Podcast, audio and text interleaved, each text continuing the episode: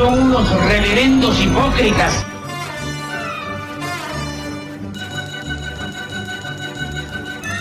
¿Por qué no suben a la tribuna a responderme si son tan hombrecitos? Tú te puedes reír, tú puedes decir lo que tú quieras, pero tú mientes.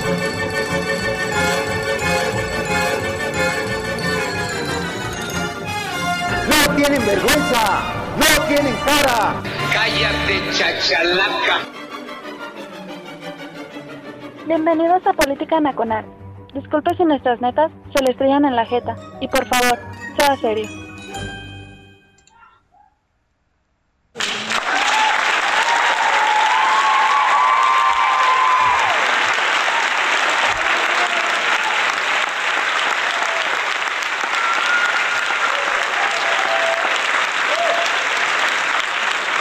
Gracias, gracias criaturas. A, a ver, permí- permítame, déjeme cerrar la puerta de la cabina, porque luego nos entra un aire colado, ¿no? Y, no están los tiempos como para andarse enfermando de nada.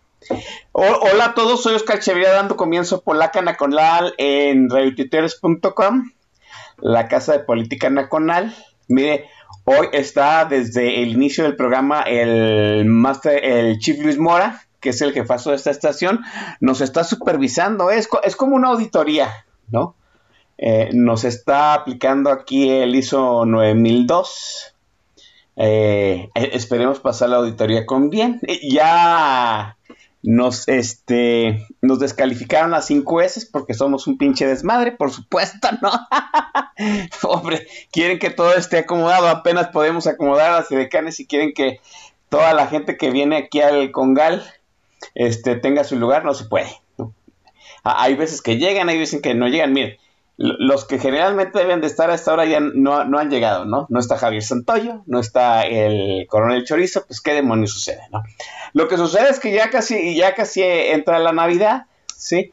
Nos restan cuatro programas para irnos al, a... Nos restan cuatro programas normales y luego, obviamente, pues el programa de Posada que ganó el sindicato del TAG, Dios.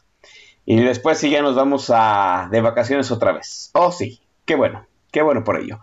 Gracias amablemente a la gente que se está congregando en el TAG, que es ahí donde se pone chingón. Aquí es un desmadre, pero pues se pone chingón.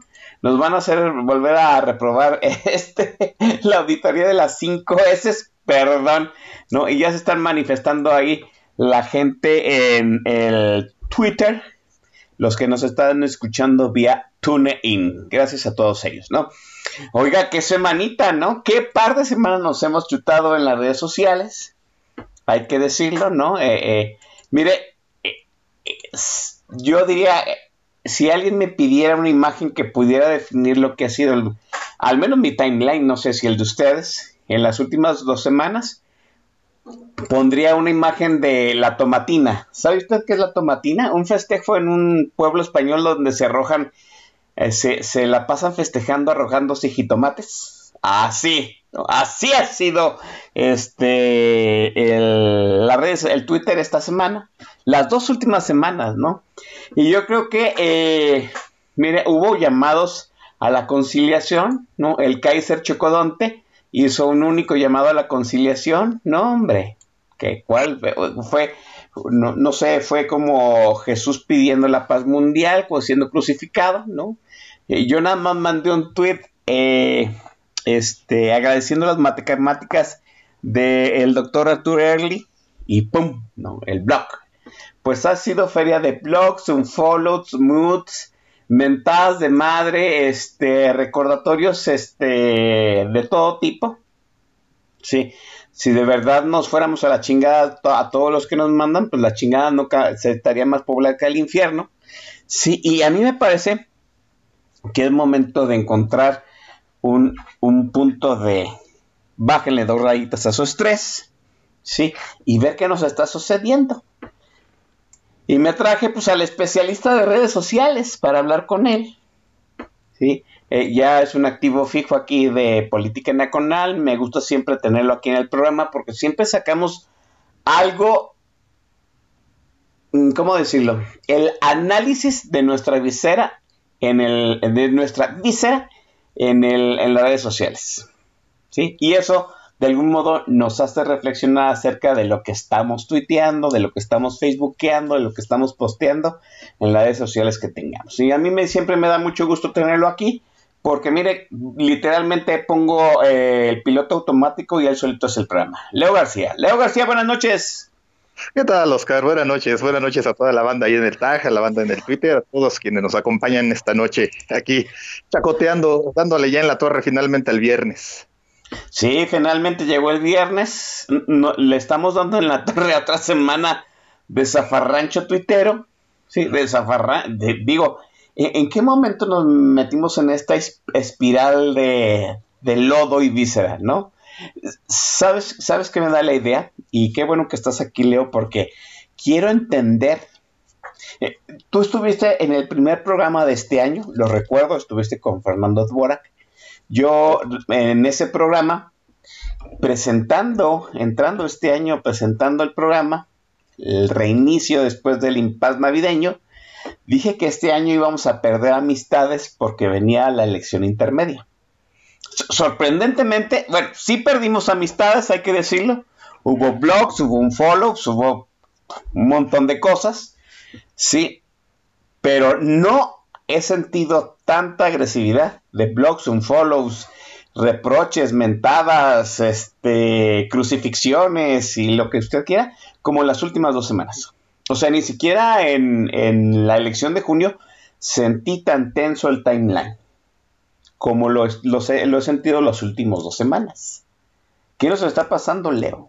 Ah, después de la elección hubo un momento en que como que, no sé, este, estuvimos tranquilos y luego se vino una espiral agresiva dentro de, al menos en Twitter. Y, yo no acabo, y, déjeme decirle que de, las de los dos lados de las trincheras, ¿no? Porque también entre los chairos se traen una guerra de, escupir al cielo bárbara. Ah, ah es, son tiempos de víscera, Leo. Sí, completamente. Mira, eh, lo que está pasando es que no hemos superado lo que sucedió en 2018. Seguimos atorados en el 2018. Eh, básicamente lo que hemos vivido ha sido un proceso de duelo, de pérdida, ¿no? Así como cuando hay una muerte, que es el, mismo tipo de proceso cuando hay cualquier pérdida, eh, cuando se pierde el trabajo, cuando se pierde este, lo que sea, ¿no? cuando hay una pérdida económica, cuando hay una pérdida de salud. En todos esos casos eh, se pasa por, una, eh, por un ciclo que tiene ciertas etapas. Nosotros seguimos atorados en la etapa de la confusión, en la etapa de la ira, en la etapa de la negación. No hemos podido llegar a la etapa de, de, de, la resignación, de la etapa de la aceptación, ¿no? Eh, que sería lo que nos permitiría avanzar. Entonces, tantito le prenden la mecha por ahí a algo que nos recuerda cómo es que llegamos a esto y aquello vuelve a arder. ¿no? Que, digo, tomando el ejemplo que del doctor Arturo Erdely, pues el cuate se estaba fletando, se ha fletado y ha aportado datos tremendos y se ha confrontado este, mostrando las mentiras del gobierno, pero pues bastó con que tuviera eh, este momento de, desafío, esta, este, este lapsus de soberbia, decir es que yo voté y, si no me dan opciones este, en la oposición, pues ¿por qué, ¿por qué habría de votar por una cosa diferente? Digo, parafraseando un poco lo que sucedió. Y fue suficiente para que les prendiera la mecha de nuevo, ¿no? Y aquello ardió. Y, además de todo, y fíjate lo que son las cosas. Además de todo, eh, buena parte del peito la incitó un tipo que es nefasto hasta la médula, ¿no? Como es este Arreola, con su desafío de que pues, al arquitecto, a este Axel Belfort, ¿no? Diciéndole que, pues, que, algo de, de, sus dichos, ¿no? Y entonces eh, ahí se hizo una intercruce de, de, de, de descalificaciones y nadie escucha, ¿no? Y, con tantito que le jalen la hebra, este, aquello vuelve a arder. Y esto ha sido recurrente. Digo, toma este ejemplo de los recientes días, porque efectivamente pues, es lo que nos tocó ver a todos. Llegó un momento que mejor nos hicimos todos a un lado y dejamos que quisiera entrarle a las, a las cachetadas y a, las, a, los sillazos que le entrara, ¿no? Pero la realidad es que esto es recurrente. Esto es, esto es lo que ha venido pasando eh, a lo largo de estos años porque no hemos podido superar, eh, eh, eh, seguimos siguiendo con la situación del duelo, seguimos en la negación. Si tú ves la narrativa que trae la oposición, la disidencia, quienes no, no, no, comulgamos con este gobierno, seguimos atorados en esa etapa de no es posible que estén estos en el gobierno, ¿no? De alguna manera seguimos sin asimilar la idea de cómo fue posible que este gobierno llegara. Y no hemos pasado de esa parte. Entonces, cuando alguna voz dice es que yo fui de los que participaron para que este gobierno llegara, bueno, se arma la rebambaranda, ¿no? De, alguna manera no es tan sorprendente ese efecto. Y es de alguna manera va a seguir siendo lo que marque el tono en la conversación, en tanto no, no empecemos a ver algo que, que, marque una pauta diferente, que empiece a marcar un rumbo diferente, a dónde apuntar el, el esfuerzo de la conversación. E, ese, eso me parece correcto. ¿Sabes qué sucede abonando una teoría a la mejor medio mafufa? E, estoy sintiendo que estamos en la, estamos en la mitad del sexenio. Y tras haber pasado esta elección y de algún modo fincar cierta, cierta esperanza en los resultados matemáticos de, de la representatividad del Congreso, nos damos cuenta, número uno, del lado de la trinchera eh, pejista, número uno, que va a ser más difícil este, darle cauce a los caprichos de López.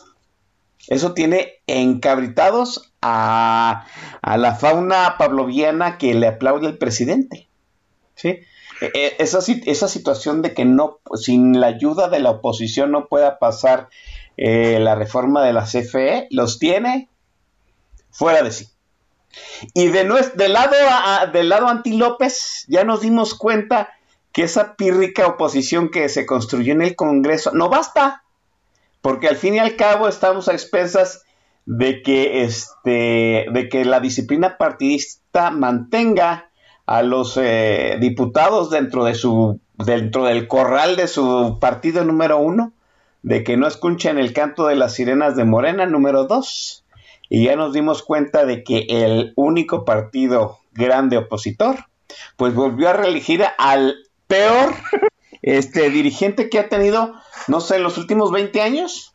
O sea, hay un, yo veo desesperación en los dos lados de las trincheras. Sí, o sea, que uno no puede, que no, no podemos sin la otra parte. Sí que esas esperanzas que teníamos ambos lados para que la ecuación después de esta elección nos diera luz verde a lo que pretendíamos, no nos dio. Fue, fue una elección de perder, perder para ambos lados. Y pues, el reloj corre, ¿no, Leo? Sí, definitivamente. Y fíjate que todavía, digo, concuerdo en lo que dices, pero yo todavía te diría que es un poco más complejo que eso, porque realmente el fraccionamiento, la, la, atomización de, esta, de la conversación es todavía más amplia, porque resulta que hay oposición de la oposición.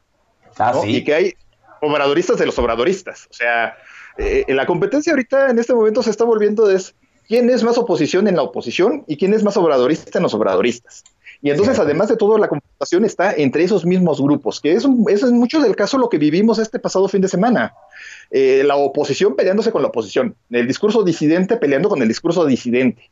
¿no? O sea, no les bastó o no nos bastó, digo, viéndolo como colectivo, eh, el, aporte actual de lo que pudo hacer un señor como una eminencia como Arturo Erdely, que no, además de todo no solo ha sido con el tema de la pandemia, sino también fue con el tema de la votación, sino que sus dichos de que él participó o que él comulgó como para que este gobierno llegara, confrontó a dos grandes facciones de la misma oposición, quienes dicen, oye, ¿sabes qué? Espérame, o sea, pues eso ya fue antes, eso ya hay que superarlo, hay que, hay que caminar, y quienes dicen, no, espérame, o sea, por culpa de estos estamos como estamos. El problema es que ambos discursos tienen validez hasta cierto punto y ambos discursos no tienen validez hasta cierto punto. Tendríamos que encontrar la manera de que convivan ambos discursos y enfocarnos en, un, lo que sigue y no hemos llegado a eso. Del otro lado, está todavía más complicado, creo, eh, en el aspecto de que lo que los está confrontando es la realidad al discurso obradorista, al discurso de, López Obrador y su, su, secta, que prácticamente es una secta, ya lo que los confronta es la realidad. Es un hombre que no les va a durar para siempre y que no los va a tener aglutinados todo el tiempo y que ya están viendo que es una situación en la que el poder se les puede ir si la situación continúa como va, ¿no? Ya eh, eh, eh, su es evidente que su candidata es esta Claudia Sheinbaum y la señora, perdón, es una tabla, ¿no? O sea, tiene el carisma de un poste. ¿No? No hay manera de que la señora aprenda nada, ¿no? Y eso, pero por supuesto que a quienes eh, elaboraron y han trabajado para que este, este régimen se, se, vaya imponiendo, pues eso no los debe tener nada contentos, ¿no? Entonces, además, están en ese otro aspecto de la confrontación, es decir, bueno, ¿qué es lo que va a seguir para ellos, ¿no? ¿Y en qué, de qué manera y de qué se pueden hacer como para que el obradorismo, digo que eso es lo peor que va a pasar, que nos van a dejar ese epónimo, ¿no? nos van a dejar el término de que eh, a lo mejor la 4T ya fue y se queda el obradorismo, y entonces van a empezar a competir por ver quién es el más obradorista de los obradoristas y que sea o sea, eh, alrededor de quien crean que se merece eh, hacer el esfuerzo de mantener lo que, lo que quiera que sea que represente este régimen, ¿no? Entonces la conversación está todavía más fraccionada de lo que parece. Estamos en esas, en esos, eh, esos polos que cada vez, además de todo, cada vez están más confrontados entre ellos. No se escuchan, nadie se escucha, nadie quiere escucharse. Y es un problema que nos va a dejar todavía muchas cosas adelante porque, como bien dices, el calendario no perdona, ¿eh? El calendario va avanzando. Ya vamos sobre la segunda mitad del sexenio, ya sería para que en este momento la oposición estuviera teniendo una mejor narrativa de qué es lo que debería de seguir y no lo estamos viendo. Eso es exacto, eso ese es mi punto, ¿no? O sea, cada día que pasa es un día desperdiciado en la construcción de una narrativa opositora y en la, vamos, en la depuración de ideas de qué es lo que debemos de hacer para el 2024. Déjeme hacer un, rápido recuento por si acaso usted no es tan este, clavado en las redes sociales y déjeme más o menos dilucidar cómo empezó todo este, pues toda esta guerra intestina que este, hemos visto en las últimas dos semanas. Usted conoce a Axel Belfort. Belfort, pues es un, según tengo entendido, pues Axel Belfort pues es un seudónimo de un arquitecto, ¿sí? Que entre otras cosas ha demostrado, ¿sí? Que el aeropuerto de Santa Lucía, el aeropuerto Felipe Ángeles, no ha, no ha avanzado lo que se supone que debe de avanzar según el plan original, que lo que nos van a presentar para marzo nada más va a ser una pista y una terminal y párale de contar. Él dice que no hay un hangar de operaciones y sin un hangar de operaciones no se puede trabajar el aeropuerto. ¿sí? Y, y, también en el momento en que se cayó la línea 12 en México, eh, Axel Belfort vía Twitter este, estuvo especulando del por qué se había caído, eh, se había caído este puente ¿sí? ¿Por qué había cedido esa trave? Y varios tuiteros le mandaron fotos y cayeron en conclusión antes de que se diera todo el peritaje que habían sido los famosos pernos, ¿no? La forma en que se colocaron los pernos. Habían caído, concluyeron que eran los pernos y luego sacaron varias hipótesis de por qué habían cedido los pernos. Al final de cuentas, la gran mayoría de lo que Axel Belfort ha dicho en su timeline eh, de, en sus hilos técnicos en cuestiones de construcción, ¿sí? Y en, eh, eh, han resultado correctos. Y eso le ha dado pues una gran fama a Axel Belfort en el sentido que ha llegado a estar invitado, como Leo ha estado invitado en muchos programas, ¿no? O ha estado invitado a escribir. ¿sí? E, ese, es, el punto medular del timeline de Axel Belfort. Sí, es una persona y tiene pues pros, contras, claros y oscuros como todo mundo. Eso no lo vamos a negar, pero eso es secundario. El buen Federico Arriola, que ha estado chingue y chingue y chingue, que se va a ir de Twitter tratando de llamar la atención y no lo ha conseguido, sí, se quiso agarrar de la fama de Axel Belfort diciendo que era pagado por Aguilar Camín por escribir en una de las revistas que su casa editorial este, saca, este, eh, mantiene, ¿sí? Y este, que todo lo que él había comentado no tenía validez, porque de entrada lo, vamos, lo firmaba como un seudónimo. Axel Belfort lo retó, sí, a que le, a que desdijera las cuestiones técnicas de sus de los hilos que comentaba en Twitter, pero, lo pero en ese pleito, sí, entre, eh, vamos, no pleito, entre ese debate entre Axel Belfort y Federico, este, eh, lo que se quedó fue eso, lo del seudónimo, lo del anonimato en Twitter. Y lo del anonimato en Twitter se hizo una caja de resonancia tan inmensa, ¿sí? Que luego se empezaron a desechar las opiniones de todo el mundo que tiene un seudónimo en Twitter. ¿Sí? Y desde, vamos, esa caja de resonancia llegó hasta el doctor, el, el doctor Arturo Early, que ese es su nombre, ¿sí? que ha también puesto unos hilos interesantísimos acerca de las estadísticas del COVID. O sea, son, son dos timelines que aportan, el de Axel Belfort y el de este, Arturo Early. La gran, este, la gran diferencia es que uno usa un seudónimo y otro usa su, su nombre este, original. Y Arturo empezó a desacreditar a todo mundo que no tuviera su nombre y su foto real en Twitter. De hecho, si mal no recuerdo y pues, si estoy diciendo una estupidez, díganmelo ahí en el, en el tag o en Twitter, pues Arturo Early pidió que Twitter solicitara el IFE para poderse registrar en la red social.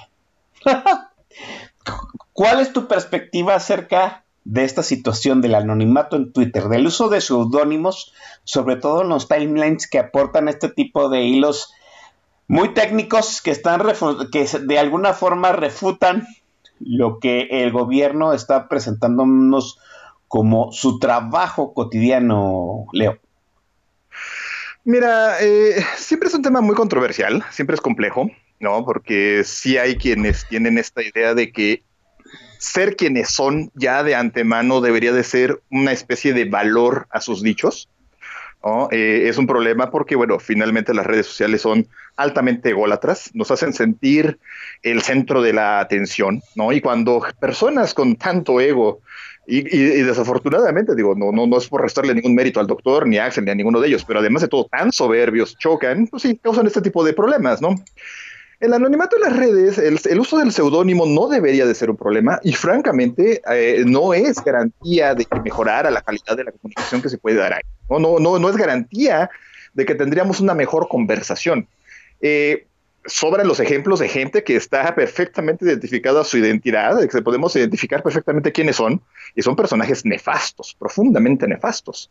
Hay gente que, uno sabe eh, que, este, se deben a la vida pública en diferentes formas, al contrario, que inclusive son autoridades, y podemos citar nada menos el caso de Fernández Noroña, que el tipo se la pasa violando la privacidad de la gente que lo agrede, que, que además de todo, él se baja a ese nivel y que el que se tuviera la identidad o no verificada de los de quienes están interactuando en la red no cambiaría realmente mucho eso, ¿no? Eh, al contrario, el anonimato y, muy específicamente la parte del seudónimo es parte del encanto de las redes. Eh, permiten estos comportamientos eh, que, socialmente no tendríamos que, por, por, la buena convivencia, por, por mantener ciertas formas de convivencia social fuera de la pantalla, las redes sociales las permiten precisamente porque es una comunicación completamente impersonal. Y eso eh, tiene sus propios códigos, tiene sus propios protocolos, tiene sus propias reglas, en las que pues quienes participamos en las redes tenemos que hacernos a la idea de que hay parte de eso eh, como propio fenómeno de las redes, es cierto, es verdad, estamos hablando de extremos en los que también es verdad que con frecuencia se, se, transgrede y se entra en el campo de la abierta agresión, de la explícita violencia, ¿no? Eh, también ahí, como parte de, esta, de este debate que hubo, eh, eh, citaron y estuvieron mencionando a la doctora Aun Larí Jiménez Feibe, ¿no? Que, que, escribe el libro citando todas las, todos los errores que cometió Gatel y que de, de, alguna manera, en un término muy medio, muy centrado, muy ubicado, con mucha sensatez, menciona su propio caso, ¿no? De cómo que ella, con su propia identidad eh, perfectamente eh, identificable, ha participado de la conversación y también es víctima recurrente de los ataques y de los denuestos. Y aquí es todavía más interesante, mm, digo, por usar un término, es más grave, porque además de todo, ella sí podemos identificar que es el mismo gobierno quien ha confrontado de manera abierta y explícita. El que se tenga anonimato en las redes, el que se tenga el, seudónimo, es parte del potencial que magnifica mucha de la comunicación que se da dentro de la red. Twitter sabe perfectamente de los excesos que se pueden dar. Digo, hablando muy puntualmente de Twitter, pero eh, también sabemos, ahora sabemos que también Facebook lo sabe, aunque siguen eh, protocolos diferentes para el manejo de estas situaciones. Pero Twitter lo, eh, lo valora como un sustento, como sustento para la libertad de expresión. Twitter sabe que su plataforma tiene ese potencial, a pesar de que es una red social muy chiquita, mucho más pequeña que cualquiera de que me digas, la resonancia, el alcance, la amplificación que tiene, la importancia de quienes participan de la conversación es altamente relevante. Y pues nada menos lo podemos ver con las reacciones que tiene este gobierno cuando algo no le gusta y que sucede en Twitter, cómo confrontan a la misma red social, ¿no? Entonces, eh, eh, estos son valores que son propios y que permiten mucho del encanto y de lo que es eh, Twitter en sí mismo en su esencia el que se tuviera la, fíjate que es interesante porque el que se manejara la identidad de los participantes de la conversación, al contrario, generaría situaciones de, una gran vulnerabilidad hacia quienes están ahí. Y ya tuvimos un ejemplo el año, a principios de este año, con la eh, red social de Trump, este sitio de Parler, que toda la eh, gente que participaba pues era abiertamente trumpista y que ahí a través de esa red fue que se coordinó eh, lo que fue el intento de toma del Capitolio a principios de enero. Y resulta que la plataforma fue vulnerada y que toda la información que estaba ahí después se utilizó para la investigación periodística y, legal inclusive que hubo de esas acciones. Entonces, eh, es muy complejo, es, eh, es delicado porque eh, se pone en riesgo más que solo la identidad de la gente, la pones en riesgo también lo que es su entorno de su información, es decir, puedes por correrse el riesgo de vulnerar su identidad, de, eh, usurpar su identidad, de hacer, vaya, de tener accesos que están más allá de lo que, de lo que te permitiría o de lo que valdría el simple ejercicio de la comunicación, ¿no? Hay, cosas que sí necesitamos sopesarlas con la cabeza muy fría, eh, sin que lleguemos a este tipo de excesos y de desplantes. Sí, así es. Déjeme decirle una cosa, ¿no? Yo no lo comenté, no lo dije en Twitter, porque en realidad no abonaba en nada la discusión. Sí, pero todos los eh, tweets que el doctor Arturo Early puso, pues tenían falencias, ¿no? Arturo Early hablaba acerca de la gente que no tenía su foto ni su nombre este, personal en Twitter. Dando cuenta de que todos los que tenemos una foto o un nombre, pues es el que corresponde a nuestra persona en la vida real. Yo dije, no, o sea, ¿cómo, o sea, cómo Arturo está descalificando los seudónimos eh, sin este y está dando por sentado que los que tenemos alguna foto o un nombre, pues sí son nombres reales, ¿no? Es, es para mí de entrada eso me parecía muy inocente una, una de las falencias de su, de su, pues, de lo que estuvo debatiendo. Sí, miren, los que me conocen saben que, pues, mi nombre, aunque nada más es un cuarto de mi cara, pues es mi cara. Y mi nombre es tal cual, ¿no? Oscar Chavira. Yo siempre, yo lo decidí desde un principio que fuera mi nombre. ¿Sí? Pero jamás he, este, vamos, desechado una idea simple y sencillamente porque me la propone, no sé, una botarga, ¿no? O me la propone. El Master del Chat, por ejemplo, el Master del Chat, eh, ahorita usa el, el seudónimo de Atolete, pero el Master del Chat y su servidor nos, nos seguimos desde hace una década, ¿no? Y yo jamás he desechado nada de lo que me ha dicho el Master del Chat porque tiene, usa un seudónimo, ¿no? no, no, no, déjame decirlo porque, déjeme decirle una cosa. Esa situación de debatir acerca de los seudónimos guarda, este, a lo mejor es una también una teoría muy tonta, guarda un peligro muy, muy latente en la, en la idiosincrasia mexicana, ¿no? El hecho de que no pueda separar, el hecho de que no pueda separar a la persona de la idea. El hecho de que necesites a la persona para justificar la idea. No podemos justificar nada, no podemos nada más evaluar la idea sin las personas. ¿no? Eh, yo, yo puse en Twitter esa situación de, qué curioso, ¿no? No, no podemos debatir puras ideas sin los nombres y a la hora que aparece la boleta presidencial siempre, siempre elegimos el menos peor sin debatir las ideas, ¿no? En efecto. Leo, dime, vas a comentar algo. Sí, no, definitivamente. Digo, desafortunadamente, eh, el, mucho del argumento del doc era una dominant, ¿no? O sea, si no, si no sé quién eres tú, entonces no me voy a detener a, tomarte en cuenta. Pues, gracias, ¿no? O sea, eh, sin que entremos realmente a la profundidad de la idea. Mucho del caso se supondría, digo, hay un cierto matiz teóricamente que también estaban manejando, que es las ofensas, ¿no? Que como que el, el ofender desde el anonimato es fácil y que eso era lo que, como que de alguna manera lo que estaba prendiendo la mecha, ¿no? El hecho de que, pero también se, digo, se calentaron tanto los ánimos que realmente se llegó al extremo de que prácticamente todo lo que confrontó sus ideas era, era desechado bajo esa, bajo ese pseudo argumento, ¿no? Bajo esa, bajo esa falencia, como dices, efectivamente. Entonces, eh, desafortunadamente, y muy, como bien señalas, ahí tiene además un, un, rasgo que a mí me, me, causa mucho ruido, que es lo que a mí francamente me incomodaba más de lo que estuve leyendo. Digo, yo opté por mejor dejar de seguirlo, no quise empeorar yo la buena imagen que tengo de él.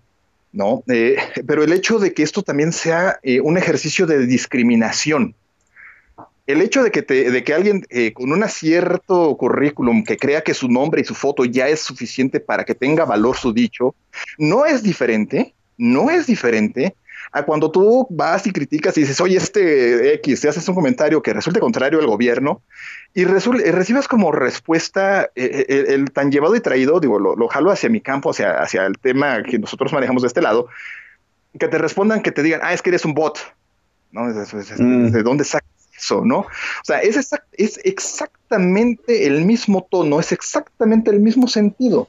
Desafortunadamente para él, eh, esto, además de todo, eh, genera un estigma y en adelante mucho de lo que él pueda llegar a decir va a ir antecedido de estos desplantes, ¿no? Cierto, sí. Fíjate, esa situación de no poder separar la idea de la persona nos ha hecho en este momento yo, yo sé que la gran mayoría de, mi timeline, incluidos los que están ahí en el tag y los, muchos de los que van a escuchar el, podcast, me van a dar un follow inmediato por lo que voy a decir, ¿no? Nos quejamos de la generación de la cancelación, pero esta situación que estamos viviendo en las últimas semanas en, en, Twitter, ¿no? El hecho de que no poder separar la idea de la persona, eh, nos enfocamos en los defectos de la persona, olvidamos las ideas, nos enfocamos en, los defectos de la persona y cancelamos la persona cancelando la idea, ¿no? es, es, curioso, ¿no? Yo, yo siempre lo dije, o sea, Arturo Early no comulgo con sus ideas políticas, pero sus matemáticas son buenas. ¿no? Y, mire, yo no le voy a dar un follow, a mí me gustaban las matemáticas del, doctor, ¿no? Hay que decirlo así de fácil, ¿no? A, mí me gusta mucho lo que Leo García pone de gráficas en, Twitter. No lo conozco, no nos conocemos personalmente.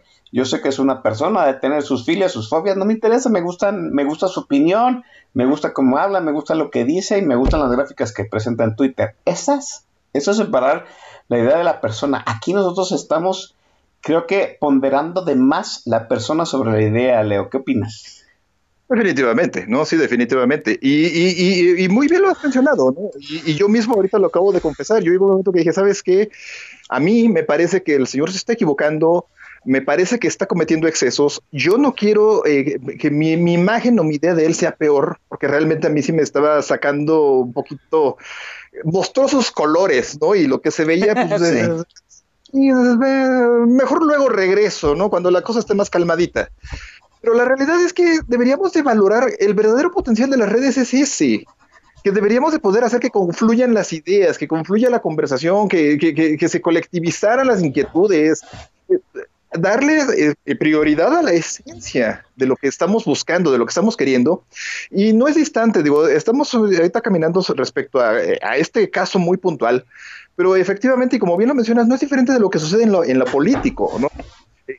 cualquier gesto es llevado y es magnificado en muchas ocasiones más por quien lo profiere, por quien lo dice, que por lo que realmente significa. Y nos quedamos a lo inmediato y nos quedamos a lo breve. Es normal del lenguaje y de los protocolos de las redes, sí, completamente, pero también habla de lo que somos socialmente, ¿no? Por eso no tenemos la capacidad de ver un poquito más a futuro, ¿no? no por eso no hemos podido salir de la etapa de duelo de lo que sucedió en 2018, que resulta que fue hace tres años. Sí, así es. No hemos podido sacar, salir de esa etapa, ¿sabe por qué? Porque seguimos culpando a las personas. No, exacto, o sea, seguimos guardando cierto rencor hacia las personas, cuando en realidad el problema aquí son las ideas, el, el, por qué llevo a esas personas a lo que está y qué estamos construyendo para el futuro, para que no se vuelva a dar esa situación de no me dejaron más que AMLO. ¿Sabe qué sucede también? El doctor Arturo Early estuvo aquí, ¿sí? Presentando eh, su proyecto, ¿no? De voto, eh, de voto útil. Yo me recuerdo mucho que cuando los invité, ¿no? Este, me comentaron pues que este espacio no era muy afín al voto, al voto útil, ¿no? El espacio política nacional. Y, yo, pues, si usted se echa un clavado ahí en mi timeline, verá que yo tampoco soy partidario del voto útil. Pero vuelvo a lo mismo, es una idea que se, que, que se trajo aquí para que se debatiera. ¿no? Vamos, política nacional no tiene el monopolio de la verdad. Por eso aquí han desfilado muchas voces, a veces muchas voces antagónicas. Usted, eh, pongo de ejemplo, este, el programa en donde estuvieron el maestro Don Vix y Pablo Macluf. Son con dos ideas antagónicas. A pesar de que los dos podríamos decir que estamos, están en la misma trinchera antilópez. ¿Y sabe qué sucedió de esa vez entre el maestro Don Vix y Pablo Macluf? Nada, ¿no? Fue un debate de ideas. Muy probablemente cada quien, cada quien se, se quedó todavía en su idea. Yo recuerdo que cuando nos despedimos tras bambalinas, sí, eh, se dijeron, no, pues este, vamos viendo en unos meses qué sucede y la teoría que esté incorrecta, pues nos echamos para atrás y volvemos a reformular. Y se acabó. Enemistad no hubo. ¿Por qué? Si era un debate de ideas. Pues así estamos, ¿no? Que, que eh, a mí me parece que estamos gastando este, vísceras en infiernitos, así de, de fácil. Nos cuesta mucho trabajo separar la persona de la idea Tan es así que estamos pidiendo que ya no, que, las ideas de anónimos no funcionen. Cuando yo, pues, aquí puedo mencionar, no sé, cinco anónimos que son imprescindibles para mí, porque sus, sus este, hilos me gustan, número uno, y, tampoco doy por sentado que la gente que tiene un nombre y una imagen, pues sean su imagen y su nombre real, ¿no? Así de fácil. No, ah, eh, Sí, lo dime.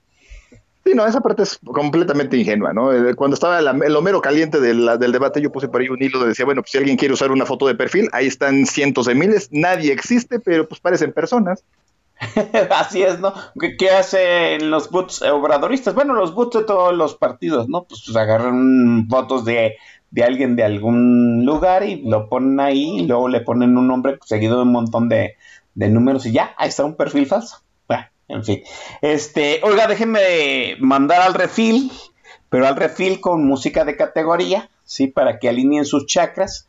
Hoy el playlist es por cortesía del DJ Leo García. Leo, venga, a, con, con la audiencia. a ver qué tal les resulta para sus finísimos oídos, ¿verdad? Nos vamos a ir con una banda inglesa. Este, los tres cortes son de Paradise Lost, que es un grupo de gótico metal que, escogí lo menos, este, lo más civilizado para no espantarlos mucho. Entonces, ahorita entramos en el primer corte con eh, la canción que se llama Last Desire.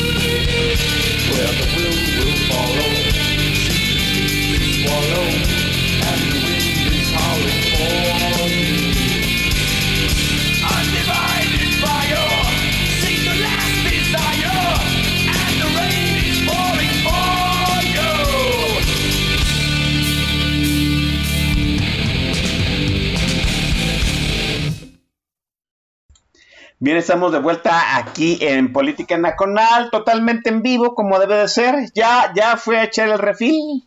¿Qué le pareció este rock gótico? Porque cortesía de este de Leo García, el invitadazo del día de hoy. Este, mire, a Corazón, que es el, el quejumbroso diario de la música, sí le gustó, pero dice que es carente de barrio. Yo los, yo los invito a que el, ¿en qué, el 17 de, diciembre que esté aquí de viva voz y ponga la rola que se le ha permitido por contrato sindical, le, tundan al Corazón por su, por su carencia de barrio en lo que vaya a poner. Déjeme mencionar a la gente que está ahí en el TAG, dando cuenta de que este programa es totalmente en vivo. Está eh, el Master El Shah, que ahorita vuelvo a decir, el Master El Shah siempre ha sido el Master El Shah, ahora usa el seudónimo de Yatolete, está Dritten, Jairoche 76, Corazcom, Gus Ref, Josh Blur, eh, Mario, TV Rubio, y desde este desde las plataformas de el Twitter está el alcalde de la Friendzone, que le mando un gran abrazo, y Eduardo Villasana, que pues, cada semana nos escucha, ¿no?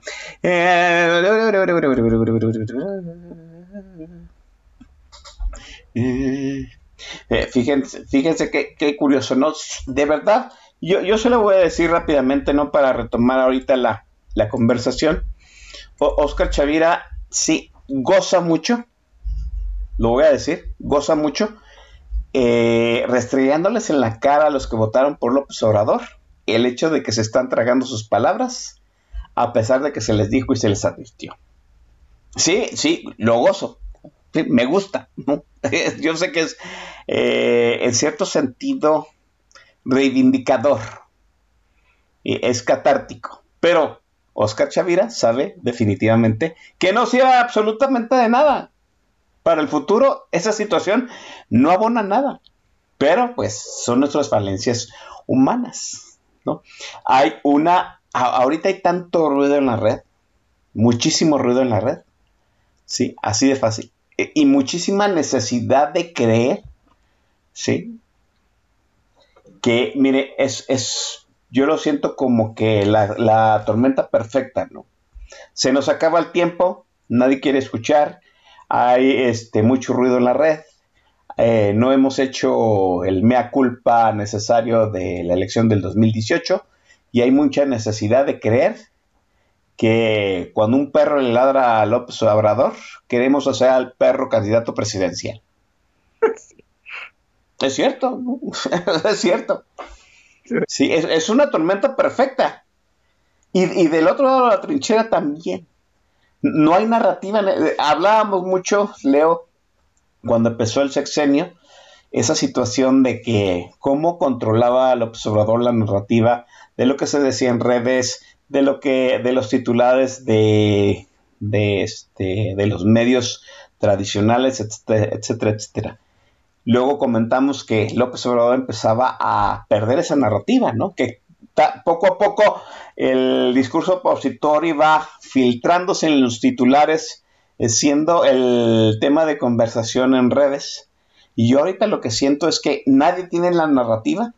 Sí, estamos como eh, un, un, vamos, estamos en un Titanic a, la, a, la, deriva, ¿sí? Y aunque rememos para algún lado, nadie, nadie sabe conducir las ideas, lo trascendental de este el debate nacional. No, no sé qué sientas tú, e, ese momento en que nadie tiene la narrativa y estamos muchos deseosos de que haya una narrativa en la que creer, este Leo. Sí, definitivamente, ¿no? Eh, ahorita eh, estamos sin rumbo, no hay una, hay del lado de la oposición, del lado del discurso disidente, hay una serie de intenciones, ¿no? Eh, la más evidente, la más obvia, pues es que esto no continúe, que, que, eh, todavía intentando mantenernos en el cauce de la institucionalidad, cuando llegue el momento se, se, tenga alguna vía en la que lo que estamos viviendo ahorita concluya, que, se, que, que la 4T dichosa salga eh, o que al menos pierda el poder que tiene. Pero eso es una intención, eso es simplemente lo que tú quieres que suceda y punto. No hemos establecido realmente una ruta de cómo llegar ahí. Y el problema es que eh, eh, nos regresamos un poquito a lo que comentábamos al principio de la plática.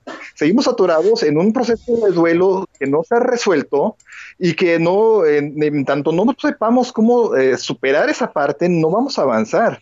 Y eso es, además de todo, algo que se, va, se ha ido recalcitrando conforme ha venido pasando el tiempo. López Obrador tiene menos contenciones ahorita, tiene mucho menos que perder ahorita ya al cuate no le importa nada. O sea, lo, que, lo, lo, único que le importa desde el principio siempre ha sido mantener el poder, eso es cierto. Pero las contenciones que podía haber llegado a tener ya no están. Ya la elección intermedia ya fue. El, tema de la reforma eléctrica seguramente ya vieron que tampoco tiene gran futuro, digo, aparentemente. Entonces, eh, lo que está pasando es que cada vez están siendo mayores eh, los estímulos que se generan desde, empezando por él, que él, además de todo, ¿cómo son las cosas? Él, él, lo ha dicho claramente, él lo ha dicho explícitamente. Él lo que disfruta es de hacer enojar a la gente y la gente se engancha. Entonces, eh, también ese, estamos en un círculo vicioso muy nocivo que, que, nos va a dejar efectos bien peligrosos, porque lo que también está sucediendo y es que se está incrementando la confrontación. Confrontarnos no sería un problema si tuviéramos alguna ruta. Eso fue lo que sí hicieron los obradoristas, los que sí hizo todo el aparato, digo, no me encanta referirme así como ellos, pero bueno, para tener un término claro y que sepamos de qué estamos hablando. Y eso fue lo que ellos sí supieron hacer desde hace muchos años no se les puede negar que fueron bastante persistentes en mantener una narrativa muy simple, muy alineada. Ellos tenían una sola intención que se materializó. Desde el, ¿qué te gusta? De 2006 o antes, había una sola intención que tardó 12 años en materializarse, pero se, mantuvieron siempre muy, muy, eh, muy en la línea de, la, de lo que había que hacer para llegar ahí. Y era justamente que este hombre se volviera presidente. Eso era todo lo que ellos querían. Eso es toda la 4T, que este señor se volviera presidente y punto. Lo que salga después de eso, los muertos que cueste, la destrucción económica que deje, nada de eso importa. Nada de eso importa. El único objetivo, la única intención que tenían era que este hombre se volviera presidente. Punto. Porque además entonces ellos creen que el que esté ahí les da la razón por en automático. Y entonces también los desplantes de él los validan en automático ahora que ya está en el poder. Mientras estamos en esa dinámica, ellos, ellos, ellos, ellos están en su campo. Es muy, es muy eh, complejo de repente de entenderlo, ¿no? Eh, pero resulta que para ya cuando están en este nivel de sometimiento estos grupos, la confrontación creen que los valida. Creen que los que se les confronte se les diga, oye, se están muriendo los chavitos porque no hay medicamentos para el cáncer les da la razón por la razón, de la forma que ¿no? Eh, los está jalando y les dice, ya viste, sí es cierto, porque sí, los chavitos a lo mejor se están muriendo, pero resulta que era porque había corrupción, y entonces ahora no hay corrupción, yo tengo razón. Mm. ¿Sí? Y es que, oye, pero es que la reforma eléctrica le va a romper el hocico a la industria en el país. No importa, porque Iberdrola y Borolas y la frega, y, y, él, cuate, y yo tengo razón. Entonces, esas narrativas siguen chocando y no siguen sin llevar a ningún lado. Y después, además de todo, eh, las provocaciones que nosotros mismos estamos haciendo que confluyan en la conversación a través de este, este tipo de choques, es lo que nos sigue teniendo atorados. Y efectivamente se, ha vuelto una, guerra de estruendos, una guerra de, ya no siquiera de porras, todavía muchas veces cuando llegamos a platicar, cuando veíamos que estaban perdiendo la narrativa, era porque eh, las campañas de AstroTurf, las, campañas de porras, este, aquellas sonoras, tendencias de este, echándole porras, mañana, tarde y noche a Gatel, mañana, tarde y noche a López Obrador, estaban perdiendo fuerza. Había un detalle, estaban empezando a confrontarse con la realidad.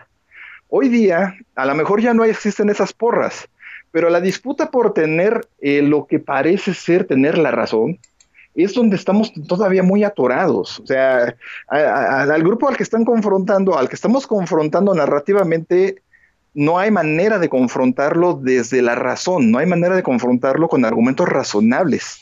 Y todo está cayendo en el campo de la víscera. Eh, ¿Sabes qué sucede? Es cierto, pero a mí, a, mí me parece que poco a poco se empieza a alinear la parte del obradorismo. Eh, este, a mí me gusta mucho eso que comentas acerca del discurso simplista que le funcionó, del discurso simplista persistente que le funcionó durante casi dos décadas al observador para llevarlo al poder.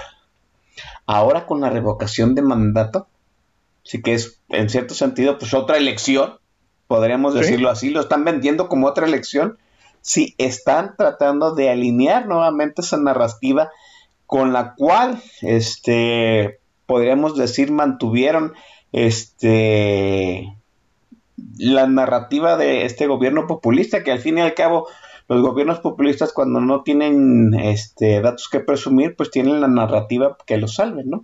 Y a mí me parece que poco a poco estoy viendo cómo todas esas partes que estaban debatiendo quién era más obradorista eh, entre todos ellos, quién estaba más cerca del Señor, sí, se están, dejando de lado esas disputas internas, esas pugnas internas, y se están alineando a esta situación de volver a, de hacer un tipo de, de elección, de elección presidencial, el ejercicio de revocación de marzo y están alineándose nuevamente en esa narrativa. A mí me parece que la estrategia les está funcionando de una forma eh, paulatinamente bien, Leo. ¿Tú qué opinas? Mira, sí concuerdo. Eh, yo creo que hay un par de pasos todavía más adelante. Ah, a mí me preocupa algo con respecto a las narrativas que estamos viendo. Para efectos, efectivamente, lo que estamos viendo es una reelección intermedia, ¿no? O sea, el que tú, el que quienes ya de antemano están convencidos de lo que estamos viviendo y de que esa debería de ser la ruta que se debe de mantener, volverlos a aglutinar alrededor de la figura del caudillo, ¿no? Tienen que refrendar su lealtad al caudillo y tienen que hacer tanto como sea posible para que esa, ese apoyo quede patente, que siga siendo notorio, que siga siendo evidente. Fíjate que es muy curioso porque yo hace un ratito antes de que entráramos al aire revisaba por ahí unos datos que me llamaron la atención y es que hay ciertas figuras de la 4T que no han dicho ni pío respecto al tema de la revoca de la bueno ellos lo venden como este eh, ratificación del mandato como que debería de ser este revocación y eso también me llama mucho la atención porque parte de las fobias de estos, de estos prominentes 4T que vi es con respecto al INE. O sea, la, la versión de ellos, es, y empezando y a la cabeza con Epigmenio Ibarra, la versión es al INE, la confrontación es al INE. Entonces, estamos viendo que, ¿sabes qué veo yo? Que me parece que se están empezando a alinear también múltiples flancos de narrativa. Una va a ir durísimo contra el INE, el INE estorba para el 24. El INE no, no, no, no es difícil que lo llegaran a someter como para que se doblegue a los caprichos rumbo al 24. Pero también hay una narrativa que a mí me inquieta, que es eh, la de la confrontación social yo creo que en el siguiente año, en el transcurso del 22, lo que vamos a ver es que van a volver a enardecer los ánimos de la confrontación social. Y eso, eso sí ya, ya tiene un matiz bien peligroso, bien delicado, porque justamente es empezar a sacar la confrontación de la, de la conversación que tenemos en línea, empezarla a sacar de la pantalla, empezar a, eh, generar estigmas que sean fácilmente perceptibles en el mundo, en el mundo fuera de la pantalla que no, no, yo sí temo que no van a empezar a, van a empezar a perder esa contención para mantenerse en el poder, que van a empezar a incentivar a, que haya cierto choque, cierto tema por eh, diferencias de socioeconómicas o por diferencias de color de piel, etcétera, que son las narrativas que muchos eh, con las que medios se intentan asir ahorita en línea, pero que pueden empezar a tener efecto fuera de línea. Y esto puede empezar con el tema de que del sabotaje al INE. ¿no? Es, le están pidiendo que haga algo para lo que no le dan dinero, no lo están promoviendo, la narrativa ya empieza a hablar de que el problema es el INE y entonces van a empezar a decir que lo que está pasando es que eh, van, a empezar a magnificar lo que ya dicen, ¿no? Que, es un problema de los privilegios y de las, este, eh, todo lo que suelen decir, que realmente es nefasto su discurso, pero lo van a empezar a explotar ya en un tono más radical. Sí temo que por ahí es por donde lo van a empezar a jalar. Híjole, qué, qué, qué, qué difícil es esto, ¿no? Si, si acaso la vamos, no se puede sostener todo dentro del ánimo virtual, pues yo creo que sí, no va a quedar de otra más que sacar esta división que están creando eh, en, vamos, llevarlas a las calles, ¿no? Y, y, todo, y todo va a salir de lo que, vamos, de lo que emana de esta iniciativa.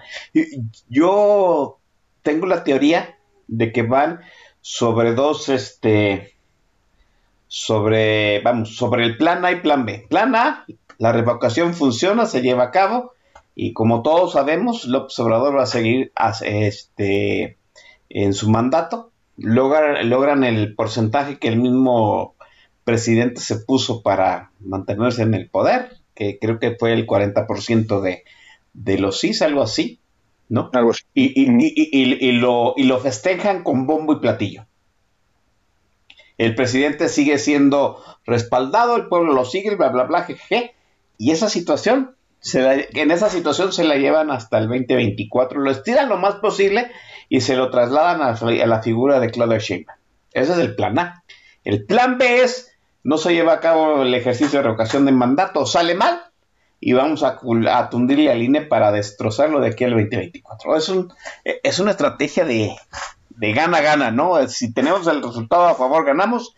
Si tenemos el resultado en contra, también ganamos destruyendo el INE. Y, déjeme decirlo, déjeme decirlo de algún modo, perdón, perdón Leo que te, que te, este, que te interrumpa, pero este, déjenme decirle que la elección de junio del de, de junio pasado fue terza porque se estuvo manejando desde la narrativa, desde mucho antes, y la gente salió a votar masivamente. O sea, en cierto sentido, sin proponérselo, se blindó la elección. Yo no sé si estamos preparados para esa misma situación en la revocación de mandato. Porque, porque puede ser un ejercicio que se vuelva explosivo para, para, la segunda mitad del sexenio, Leo. Sí, definitivamente, ¿no? Eh, y yo ahí a lo que tú planteas como plan A y plan B, yo le daría un matiz y yo diría que la tunda al INE es inevitable. Lo que puede ser interesante de observar es quién va a llevar la voz a la hora de intentar tundir al INE. ¿No? Si lo van a tomar este, el ala priista conservadora que tenemos aquí, o si van a intentar llevar la voz cantante de la tunda contra el INE y los bolivarianos, eh, que a lo mejor sea el plan y por eso ahorita están tan calladitos y tan quietecitos, porque además de todo es parte también, aquí también hay, un, hay una variable adicional que es muy curiosa y que hay que, hay que también hay que observarla, que es la confrontación que hay hacia el mismo interior de Morena, ¿no? Eh, lo que, como, como comentábamos hace un rato, la disputa por ver quién es más obradorista de los obradoristas y que sea el que se crea que tiene el derecho a ser quien lleve, este, eh, eh, quien, quien dirija los esfuerzos de la confrontación hacia el 24. Sea lo que sea, lo que es seguro, creo que, y, es bien, es bien preocupante porque lo único que yo creo que sí es seguro es que el 2024 va a ser un año de una confrontación. Híjole, yo creo que no hemos visto algo así, ¿eh? Y parte de, yo creo que sí merece mucho la pena eh, documentar y ver lo que sucedió, por ejemplo, con el caso de Estados Unidos con Donald Trump en, enero de este año, cómo la narrativa cuanón permeó de tal manera que logró movilizar realmente a la gente. O sea, la gente de, de verdad estaba convencida que Donald Trump iba a iniciar una especie de revolución de verdad estaban, eh, vaya, estaban convencidos de que estaban a punto de, inclusive en, muchos del delirio que tenía este grupo, o que tiene este grupo, porque ahí siguen, eh, que, iban a testiguar hasta un hecho sobrenatural, una especie de, situación divina, o sea, realmente estaban convencidos. De ese tamaño es el poder que tiene el inducir una narrativa en la conversación. Sí, y, se subestima el alcance y mucha gente dice, ay, no, pues, eso le pasa solo a la gente tonta, no, déjame. Desafortunadamente no, esto, esto tiene efectos más allá de lo que de repente podemos entender. Realmente las redes sociales están diseñadas para modificar nuestro comportamiento. El hecho de que nosotros decidamos darle like a algo, darle retweet a algo, ya es un comportamiento inducido por la red social. Sí. Entonces, eh, el que sepa por dónde meter hilos narrativos para llevar a un comportamiento puede hacer mucho daño. Sí. Mire, mire nada más usted cómo eh, este el actuario doctor en matemáticas pues nos, nos bloquea varios, ¿no? Eso habla de alguna, de alguna forma de un, de un efecto inducido este, desde la víscera, ¿no? Y mire, y, y, y, aquí Leo García puede dar fe, yo doy fe, ¿no? En cierto sentido, que habíamos gente que no ni siquiera, que ni siquiera lo ofendimos. Y de todos modos, vénganos tu reino todos parejos. Este, qué difícil está poniendo eso, ¿no? Eh, ah, ¿Se acuerda del INE? ¿Cómo se defiende al INE? ¿La narrativa puede defender al INE, este, Leo? Una, respuesta rápida. Sí, sí, sí, sí, completamente. Eh, yo creo que una de las cosas que debemos hacer es justamente eso, ¿no? Dejar manifiesta y ser muy explícitos en nuestra confianza a la institución. Eh, es tan, tan, tan es bueno el prestigio de la institución en la narrativa que por eso lo que el aparato de gobierno está haciendo es querer reventar a los hombres. Se está yendo contra Lorenzo Córdoba y Ciro Murayama. Sí, así es. Bueno, pues ahí está. Ojo con esta, con esta pregunta porque lleva jiribilla, ¿no? ¿Puede la narrativa defender al INE? Leo García ya dijo que sí. Ahora, ahora va la siguiente, la siguiente pregunta. ¿Usted está haciendo la narrativa para defender al INE? la oposición política, los, los, políticos por los que votamos en junio del 2021, ¿están haciendo la narrativa para defender al INE?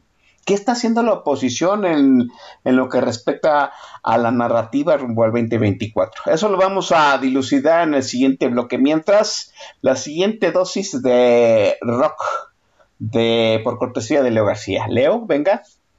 Bueno, pues nos vamos ahora con un, fíjate que esta canción es, ahí búsquenle la letra, está muy, está, densa, eh, se llama City Bidos, eh, Death Uniters, también de Paradise Lost.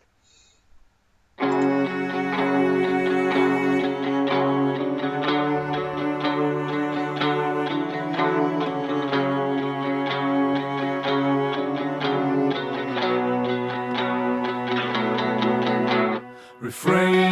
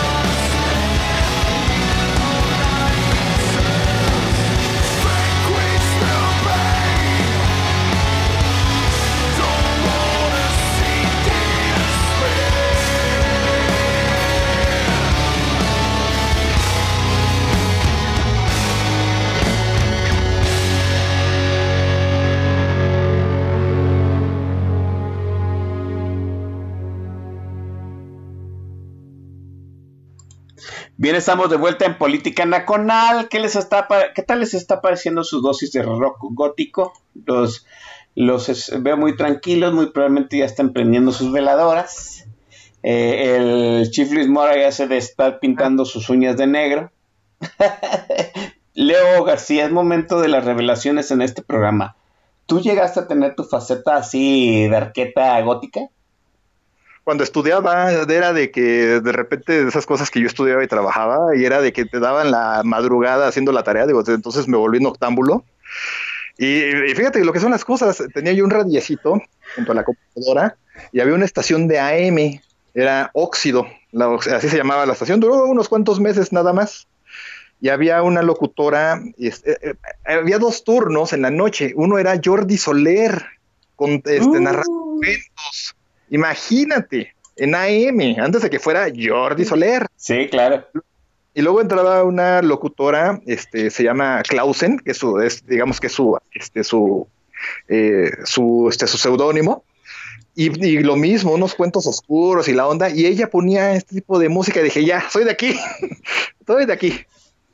Sí, no, no me imagino, al, miren, yo no conozco a Leo García, no tengo el gusto, este, en algún momento quedamos de reconocernos en, el, en la Ciudad de México cuando fuera, no he ido, perdón, no, es que tengo como una larga lista de, personas que debo de reconocer en persona cuando vaya a la Ciudad de México, pero siempre me lo he imaginado a, Leo García como eh, estas personas bien, este, bien intelectuales, ¿no? No me lo imagino de, de, de Darqueto a Leo García.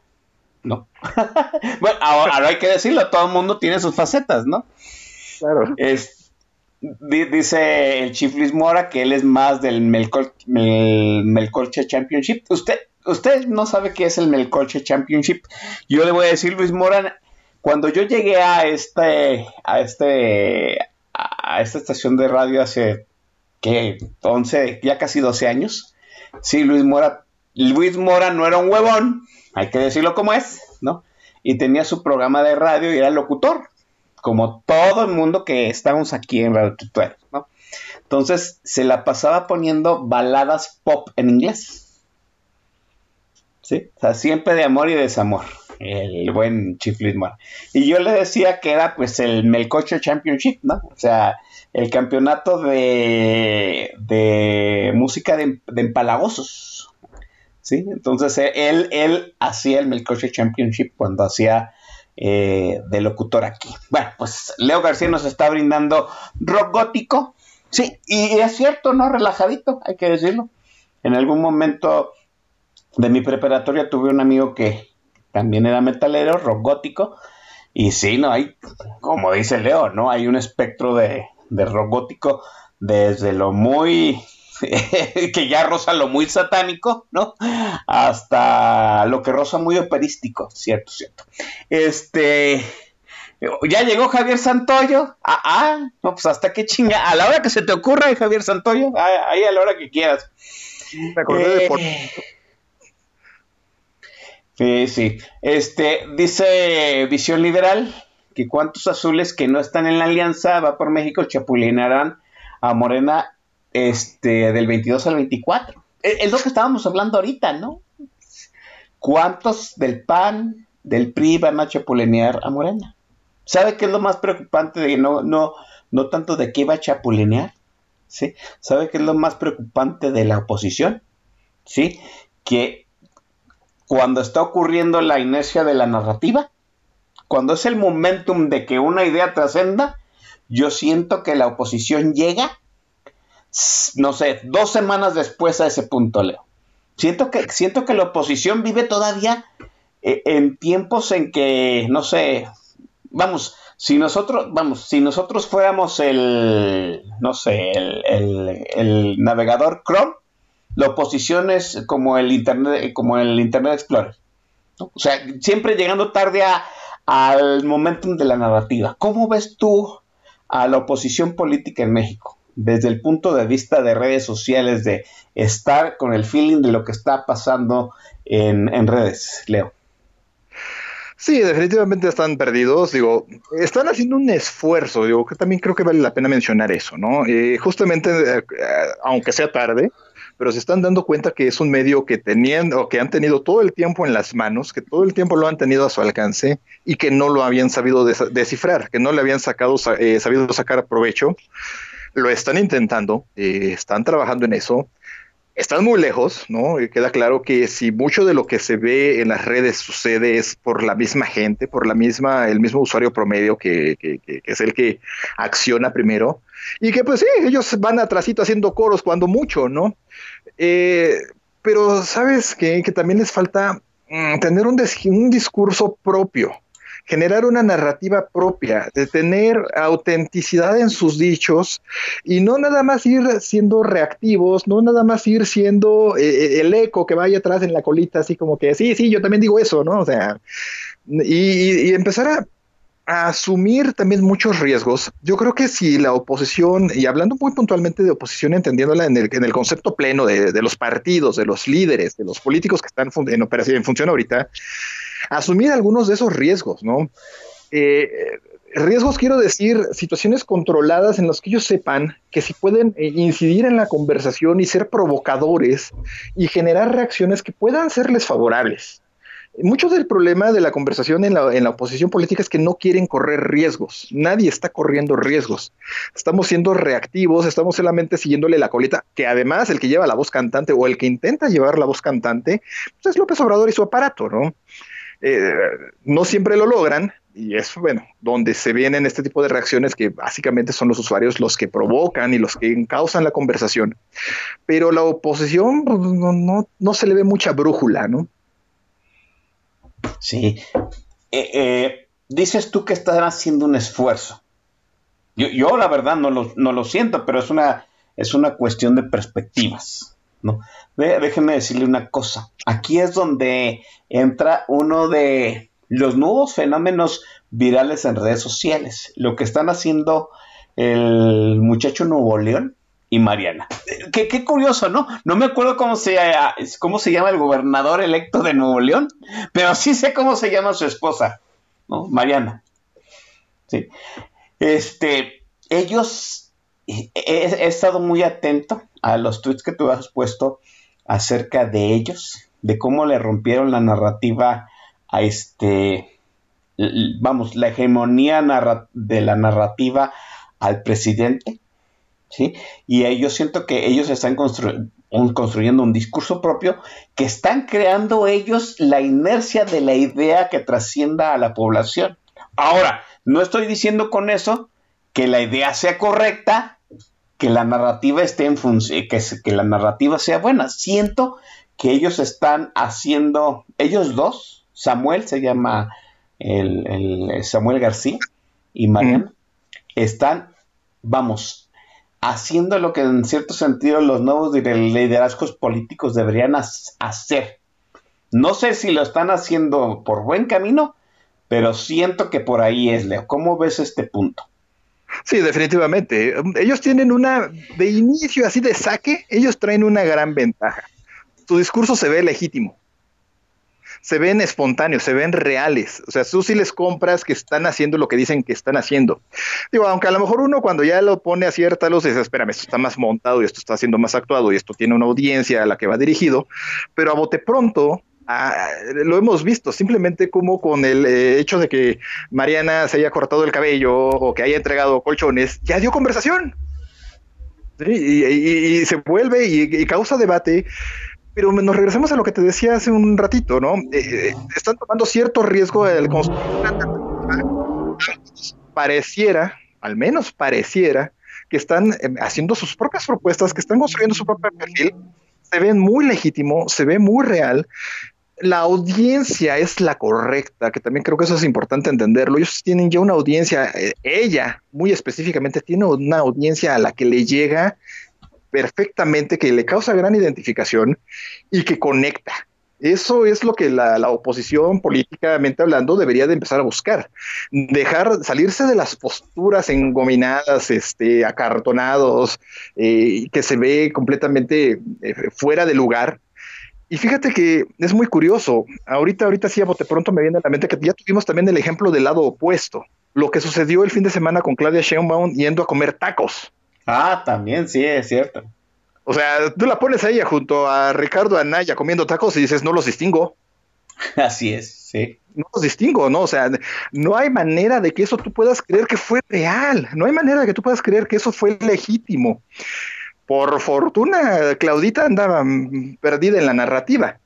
Pero, eh, digo, es un, es un ejemplo a comparación efectivamente de como muy bien planteaste el caso de Mariana, que puede caernos bien o no, podemos ver algo bueno o no en lo que está haciendo, pero al menos se ve espontáneo, al menos se ve, se ve legítimo, al menos se ve auténtico lo que está haciendo, su audiencia se lo, se lo, se lo paga, su audiencia sí le compra lo que ella está haciendo, ¿no? Eh, eh, ¿Tú crees que una, eh, esa estrategia mediática bien encaminada en un discurso opositor funciona en este país? Ay, pues tan funciona que yo te puedo decir que mm, yo tengo una cierta idea de cuáles son los actos que siguen en, la narrativa de ellos. Por ejemplo, en el caso, de, eh, en el caso de, Samuel y su señora, yo creo que ellos van a llegar siendo padres a la elección del 24. Sí. sí, o sea. No, no, no, no. Me, gusta que, que estés comentando esto porque eh, es interesante lo que estás planteando porque hay una estrategia en ello, pues, y eso me gusta. Claro, o sea, y, mira, de alguna manera, ¿quién se los podría cuestionar? Los dos son jóvenes, los dos están en la edad, los dos están en el lugar, los dos tienen todo, y solamente es ir agregando los elementos que les convienen a ellos en la narrativa eh, digo, se, necesita ser demasiado ingenuo o hacerse tontos y no ver que el señor quiere ser presidente. Dios. ¿Y, están construyendo la narrativa para él? Por supuesto, por supuesto que sí. E, es, es, pregunta, ¿es una nueva camada de políticos lo que representan Samuel y Mariana?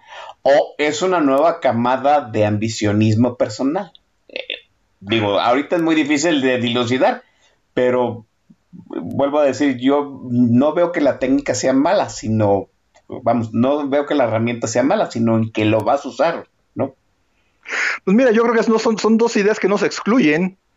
Que, él, tenga una ambición, que ella se preste a participar de construir esa ambición, y que esto además de todo marque la pauta de lo que pueda ser la siguiente generación de políticos, pues yo creo que no son cosas que se excluyan, ¿no? Ok. Muy interesante esto. Eso es, eso es lo que se debería, vamos, esta situación de cómo utilizar estas nuevas herramientas es lo que deberían hacer, este, en cierto sentido, mm, los nuevos liderazgos en los partidos o los nuevos candidatos que quieran de la sociedad civil que quieran de algún modo encaminar la narrativa opositora, ¿no, Le? Por supuesto. Y te diría que falta un elemento adicional, ¿eh? que digo, ahí sí no sé hasta qué punto eh, Mariana y Samuel lo estén haciendo, pero también deberían de saber escuchar. Un poquito lo que comentábamos fuera del aire, ¿no? Yo creo que hay, que quitar mucho del discurso, de la soberbia en el discurso, parar el oído, aguzar los sentidos y realmente ver eh, dejar de acusar que del otro lado lo que está moviendo la conversación sea algún interés económico o político, sino ver hasta qué punto puede haber cierta legitimidad en lo que están vociferando, ¿no? Y eso, fíjate que lo vimos en la elección intermedia. Los ridículos que salían haciendo los candidatos pensando que eso era usar las redes sociales. Pero pregúntame cuántos de ellos se detuvieron a escuchar lo que la gente les decía. Cierto otro, otro punto. Lorenzo Córdoba Vianello en el Congreso. Qué, qué, interesante se está volviendo la situación de lo que en su momento pensamos que iba a ser como una res en el matadero. Se está convirtiendo en el trampolín para que Lorenzo Córdoba de entrada no defienda al Instituto Nacional Electoral. La inercia, la inercia que, la inercia en la narrativa que creó a partir de ese día y su presencia en la cámara, todo lo que hizo, yo no he visto otra idea que amalgame toda esa, este, ¿cómo se pues todas esas ideas opositoras, esa gama opositora que luego se estaba escupiendo entre sí alrededor de lo que Lorenzo Córdoba creó ese día en el Congreso y lo está déjeme decirlo, lo está aprovechando porque está aprovechando cada micrófono que el micrófono que le dan, este, diciendo que es una cruzada en contra del instituto y me parece que he ahí la inercia que en cierto sentido necesitamos la oposición para encauzarnos. ¿Cómo ves tú este punto? No, sí, definitivamente, ¿no? O sea, Lorenzo Córdoba dio cátedra. El cuate aguantó seis horas de todos los improperios que esta gente puede vociferar, los desplantes, porque además de todo hubieron los desplantes. Fue la, falta, fíjate que lo cómo es esta dinámica, ¿no? Y, esto lo podemos ver en otros muchos eh, ámbitos, pero aquí fue perfectamente nítido cómo la falta de respuesta de él los incitó a que, a que subieran el tono de la provocación. Y él no cayó. Sea, la, la, la, la, la, reacción del señor es, pues, debería de estudiarse en las escuelas de ciencias políticas, porque el hombre aguantó estoico y se mantuvo en su postura y defendió, además de todo, defendió eh, su participación con argumentos, con ideas. Los les puso un espejote enfrente, les dijo, oye, es que si yo gano tanto dinero, pues tú reforma la ley, compadre. O sea, tú me puedes bajar el sueldo, reforma la ley. Oye, pero es que vale tanto lo que vas a hacer. Sí, ¿qué crees? Que todos los que están aquí presentes autorizaron que eso sucediera y que se hiciera de esa manera.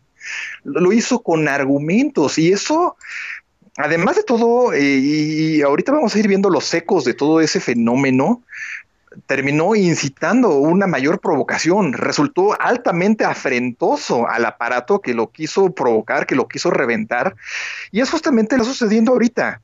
Como eh, de alguna manera la legitimidad de la institución en abstracto es difícil que la, que la confronten, porque pues, realmente, eh, siguiendo en la idea abstracta de la institución, su prestigio es bueno, ahorita el esfuerzo va a ser a subir la apuesta a reventarlo a él y es lo que estamos viendo ahorita, ¿no? Yo sé, hace un ratito antes de entrar al aire, escuchaba que hubo por ahí alguna, este, alguna sesión que fue pública y donde ya, ya, ya cada vez es más puntual y más eh, insidiosa la narrativa contra él.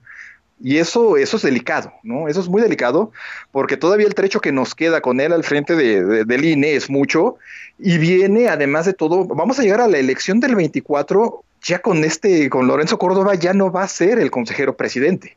Entonces, ahorita mucho de lo que vamos a ver va a ser, va a intentar eh, incidir en su sustituto, ya ni siquiera en él, en el sustituto, en quién y cómo es que lo van a sustituir. Yo creo que ahorita ya en este punto ya renunciaron a la idea de que lo van a reventar a él para sacarlo del puesto, haciéndole juicio político, cualquiera de esas estupideces. Más bien, la narrativa va a ser a reventarlo a él para justificar de qué manera va a hacer que se imponga su sustituto. Y esa parte es bien delicada. Así es, dice Javier, está dando aquí Javier Santoyo un dato importantísimo en el TAG. Lorenzo Córdoba está impedido para cualquier cargo de elección popular federal, a nivel federal, hasta el 2027. O sea, él no puede ser candidato, candidato presidencial. Yo no lo veo como tanto como candidato presidencial como el hecho de ser una voz que amalgame la narrativa que se necesita para parar esta, la tomatina de, esta semana y este, esta, no, este concurso de, de, escupitajos al aire, la verdad. A mí me parece, vuelvo a decir, a mí me parece que estamos ávidos, ¿sí? de una idea, de una narrativa, de un liderazgo, y después nos vamos a ir como Gordon Tobogán. Así de fácil. Y, pero ahorita no, no lo tenemos. Y el problema es que la trinchera contraria ya la tiene en la revocación de mandato y me parece, vuelvo a lo mismo, que el tiempo es implacable. Así, así de fácil. Sí, totalmente no, nos surge una narrativa opositora, algo que amalgame, que deje de lado, vamos, que deje momentáneamente de lado la víscera y convierta todo, todo esta, eh, este vocerío en algo útil, Leo. Sí, definitivamente. En el, retomando la, eh, el tema del duelo, la última etapa del duelo es la resignación, no es la aceptación. Pero resignarse o aceptar no significa renunciar, ese es un error no significa que tú ya te quedes cruzado de brazos y veas cómo se destruyen las instituciones. Eh, eh, no. Significa que tú ya entonces asumes tu situación actual, si asumes que ya estamos en este momento, en este lugar, en esta circunstancia, y empiezas a accionar para llevar los cambios que tú quieras hacer a partir de este punto. No te quedas rumiando cómo es que llegaste a este punto, sino que tú ya empiezas a jalar hacia adelante. Y eso es lo que no hemos hecho y eso es lo que tendríamos que estar haciendo, ¿no? Pues ahí está, vamos a la última intervención musical de Leo García y regresamos para despedir esta extraordinaria conversación con él. Leo. Nos vamos con la que creo que es la rola de Paradise Lost, ese Shades of God.